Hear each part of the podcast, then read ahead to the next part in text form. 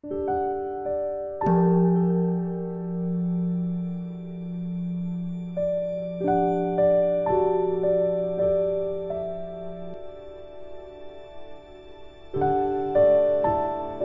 家好，又到了我们一起学习广论的时间了。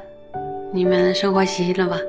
好，今天我们要学三百九十七页第一行，然后广论的校订本呢是第一百三十二页第一行，请大家跟我一起看经典，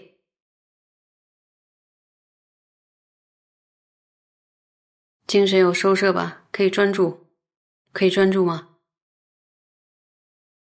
此理能离无所有处，以下诸语，然尚不能灭除有顶现行烦恼，是故不能度越生死。然依静虑亦能获得五种神通，此等恐凡不入。如声闻地极广宣说，故应观阅。说这个词理。是什么道理呢？就是透过修行促进形象的这种方式呢，能对于无所有处以下离欲；然而对于有顶的烦恼呢，就连现行都没法遮除，所以呢，无法度越生死。但是依靠静虑呢，注意哦，但是依靠静虑仍然能获得五种神通。这部分的内容呢，由于顾虑，呃，词句特别的多，宗大说就不在这里讲。然后详细的内容呢，就在声闻地里有。大师说，应该去阅读，应该去看。然后这里边的净律能获得五种神通呢，像有的善知识说，如道具论中所说。为了利他，应该修习神通。但如果没有出离心或菩提心的这个意乐摄持的话，那么呢，在畜生道，畜生呢也能飞翔，也有遁地；地狱及鬼道呢，也有神通及变化等等。可是这些呢，都不能离苦。这神通变化还是在生老病死，在种种烦恼的压迫之下，而不得自在。那么这一段呢，是说。修粗净相可以压服无所有处以下的烦恼，但是不能压服飞想、飞飞想天的现行烦恼。问大家一个问题：三界中的最高天是什么天？有顶天，对吧？如果有本事投到投生到三界中的最高的最高的天界，就是有顶天，它是由于禅定的力量修行修上去的。那么，由于禅定的力量呢，三界中的第二高的天就是无所有处天，无所有处天以下的这个粗分的烦恼就都不会现行了，因为它在有顶天嘛。色界第一静虑呢有三重天，比如说梵众天、梵辅天、大梵天，你看他一路超越多少天？第二静虑呢有几重天啊？有三重天：少光天、无量光天、极净光天。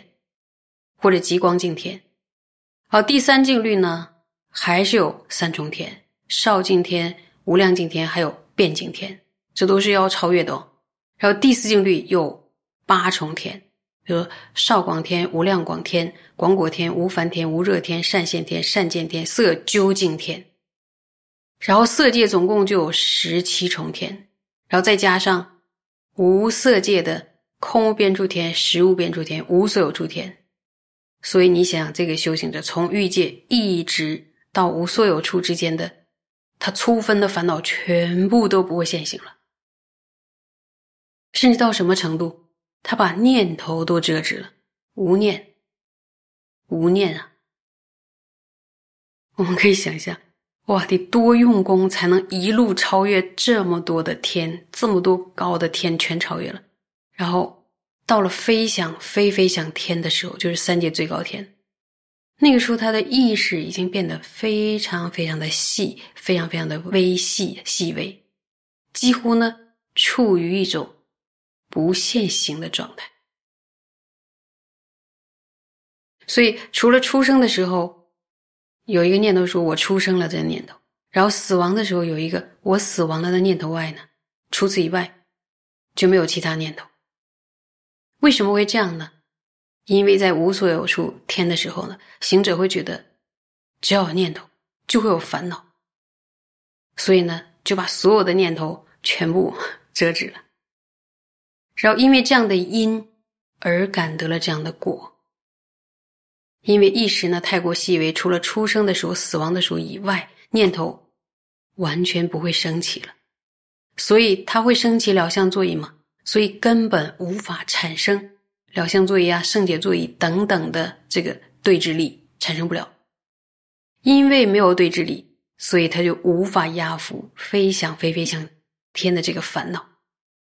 然后飞想飞飞想天的烦恼，就三界最高天的烦恼，他都压服不了了，更何况呢？他怎么样得到解脱呢？没法得到解脱。好，我们接着再往下看。今无此等修静律等根本定理，故因彼等导入歧途，亦复无由。然于此等若生灵解，非图空言，则于遮断余定其途，见有大义。这个是说那个时候，由于现今现今的那个时候，就是大师著作广论的那个时候，他说并没有这些修持静虑等根本定的方法，所以呢，固然无从由于那些而导入歧途，但是呢，对于这些内容。如果能够升起，不仅仅停留于字面的理解，然后发现呢，会对于截断其他等持的企图极为有益。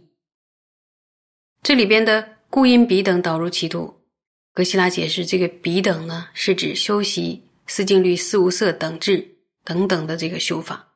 歧途呢，就是指因由获得这些根本定而感到满足，背离原先修定的目的，就如同宗大师在前文所说。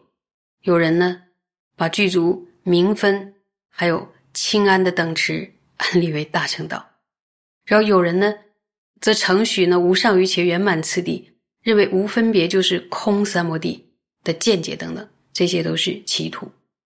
所以呢，我们可以再接着看，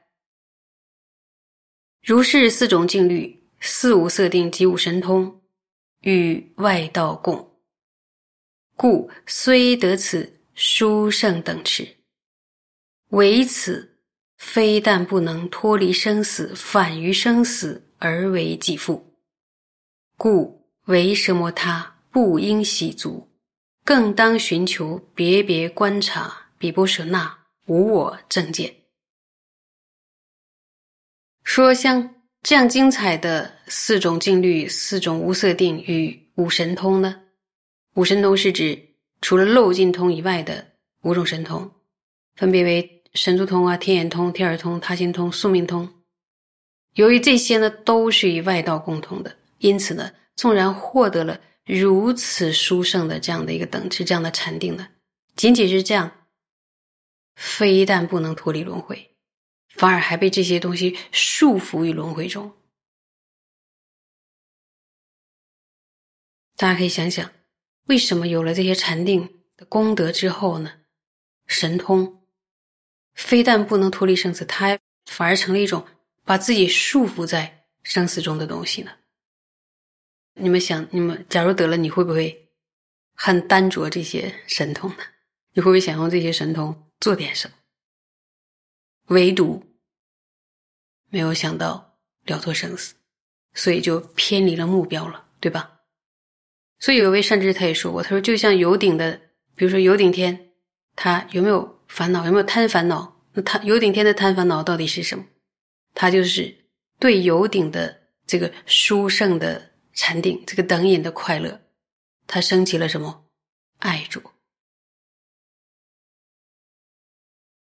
所以呢，综上所述呢，不应该仅仅满足于寂止，更应该寻求分别观察的圣观。